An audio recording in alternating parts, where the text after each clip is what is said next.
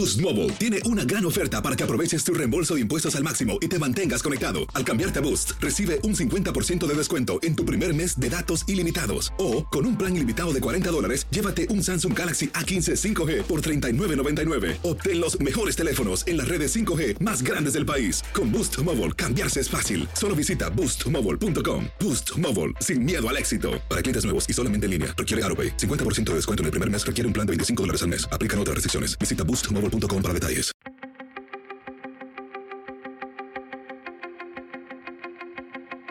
Temas importantes, historias poderosas, voces auténticas. Les habla Jorge Ramos y esto es Contrapoder.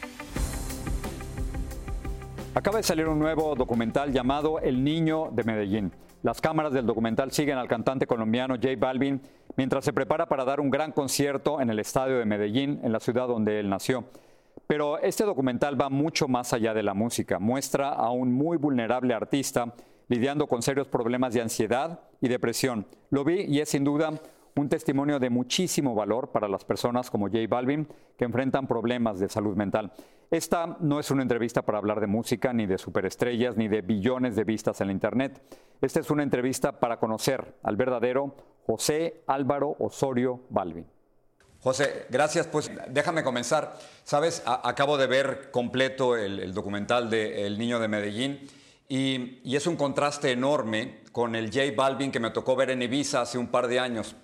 En España estabas lleno de energía y en control y en este documental te muestras muy vulnerable, aceptando la ansiedad y, la depresión. Estoy hablando de dos personajes distintos, eh, José por un lado y J Balvin por otro. A la final somos los mismos. ¿No?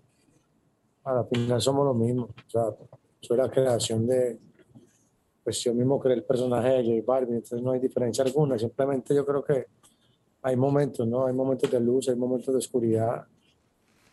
Eh, y siempre soy yo, o sea, como que no, no, pretendo ser otra persona diferente a lo que soy. Y obviamente, si tú me ves en un momento en tarima la seguridad y el, personaje está ahí en el, en, el, en, el mood, ¿no? Pero fuera de la tarima ya el ser humano tiene que salir a, a, a, mucho más a flote, ¿no? Y por eso no pretendo ser otra cosa que lo que soy. Tú sabes que agradezco esta entrevista porque eh, muchas veces cuando estamos hablando de debilidades o vulnerabilidades, eh, periodistas y artistas y políticos, preferimos no hablar de eso. Y en esta entrevista tú dijiste, no, al contrario, quiero hablar de eso. En el, en el documental, en el concierto en México, dices, eh, este infierno es de verdad. Y dices, a mí también me pasa, no están locos. ¿Por qué sacar esto ahora? Bueno, siempre yo creo que uno como artista viene con, pues, al principio no sabía la responsabilidad social que tiene ser artista, pensé que era simplemente entretenerlo y que no es tan simple. Lo que pasa es que viene con nuestro, ya venimos con ese talento. Pero sí hace parte de mandar un mensaje, ¿no? La música es la forma de, de poder llegar a las masas y, y, mandar un mensaje. Y una de mis realidades ha sido momentos en que he sufrido de ansiedad y depresión y, y eso no me hace menos, ¿no? Eso simplemente me hace un ser humano aceptando mis vulnerabilidades y dándole luz a quienes se han preguntado muchas veces si están locos y la verdad no lo están. Dices en el documental que, que tu canción favorita es Cantante. ¿Nos pudieras explicar por qué? La canción del cantante de Héctor, el cantante de Héctor Lavoe, el cantante, eh, pues es una canción muy real, porque donde dice como que nadie pregunta si sufro si lloro, ¿no? Como que simplemente se le da el personaje y se le, se le quita todo, digamos, es como un proceso de deshumanización, ¿no? Como, como si fuera simplemente un, una, una entidad, ¿no? una diosidad, sin considerarse uno, mucho menos eso, pero como si no fuéramos seres humanos y lo somos. Hablas también sobre la, responsabilidad que tienes como, como artista, que tienes una plataforma que ya quisiera cualquier político del mundo, decir algo y, que se escuche. ¿Esto te obliga a hablar de política? ¿Sientes, sentí en el documental la, presión de hablar sobre las protestas que estaban ocurriendo en Colombia, por ejemplo, o sobre el presidente Iván Duque, y dices, no soy ni de derecha ni de izquierda, pero ¿esta visibilidad te obliga a hablar de ciertas cosas, a no quedarte callado? Pues vine a aprender, vine a aprender eso hace muy poco, ¿no? Creo que esa fue la primera vez en esto del documental de de Medellín, pues vine a aprender esa responsabilidad que tenemos como plataforma de poder mandar un mensaje y, y, obviamente es difícil, es difícil hablar de política cuando, cuando te has dado a conocer es por entretenimiento.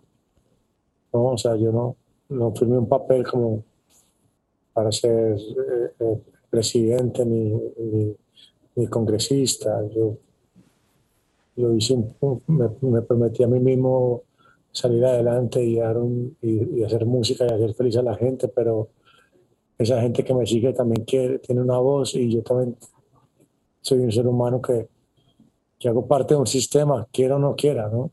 Y, y ha sido un proceso aprender a hablar no, no, te puedo decir que ha sido, que ha sido fácil, pero poco a poco se, va aprendiendo a, a manejar la situación.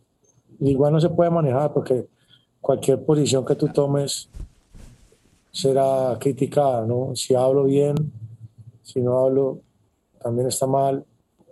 Si hablo, pues ya, ya es muy tarde.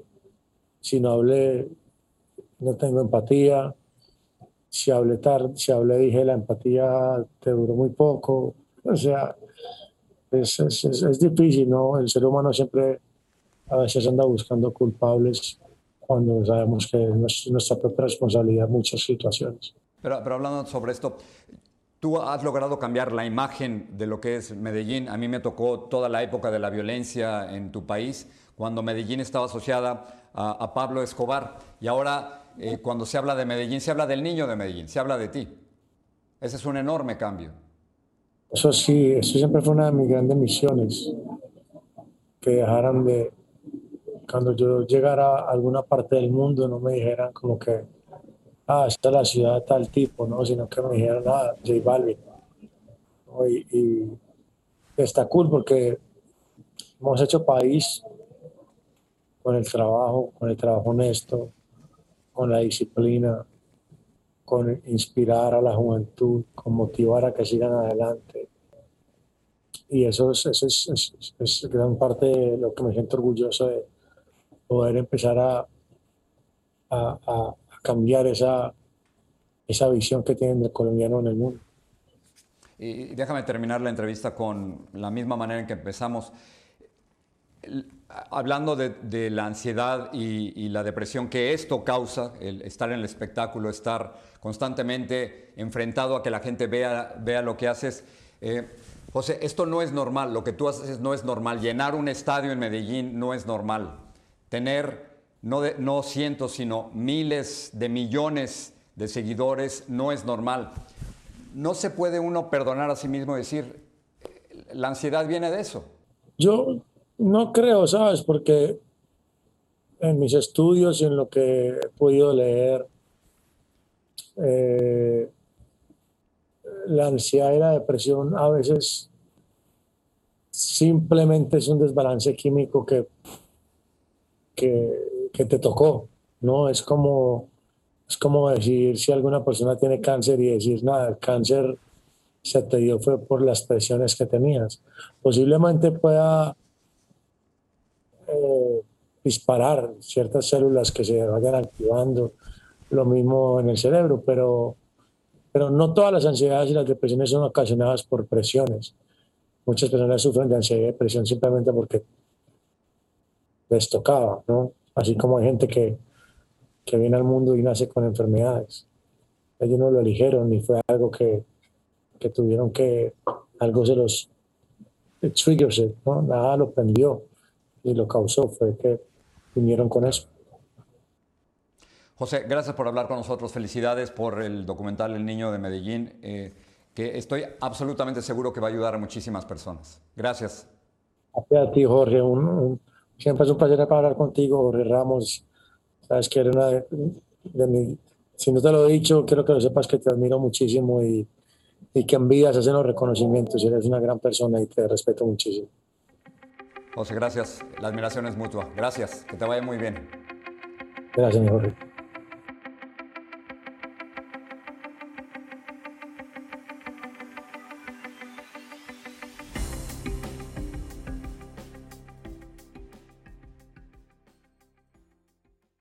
Boost Mobile tiene una gran oferta para que aproveches tu reembolso de impuestos al máximo y te mantengas conectado. Al cambiarte a Boost, recibe un 50% de descuento en tu primer mes de datos ilimitados. O, con un plan ilimitado de 40 dólares, llévate un Samsung Galaxy A15 5G por $39.99. Obtén los mejores teléfonos en las redes 5G más grandes del país. Con Boost Mobile, cambiarse es fácil. Solo visita boostmobile.com. Boost Mobile, sin miedo al éxito. Para clientes nuevos y solamente en línea, requiere AroPay. 50% de descuento en el primer mes requiere un plan de 25 dólares al mes. Aplican otras restricciones. Visita boostmobile.com para detalles.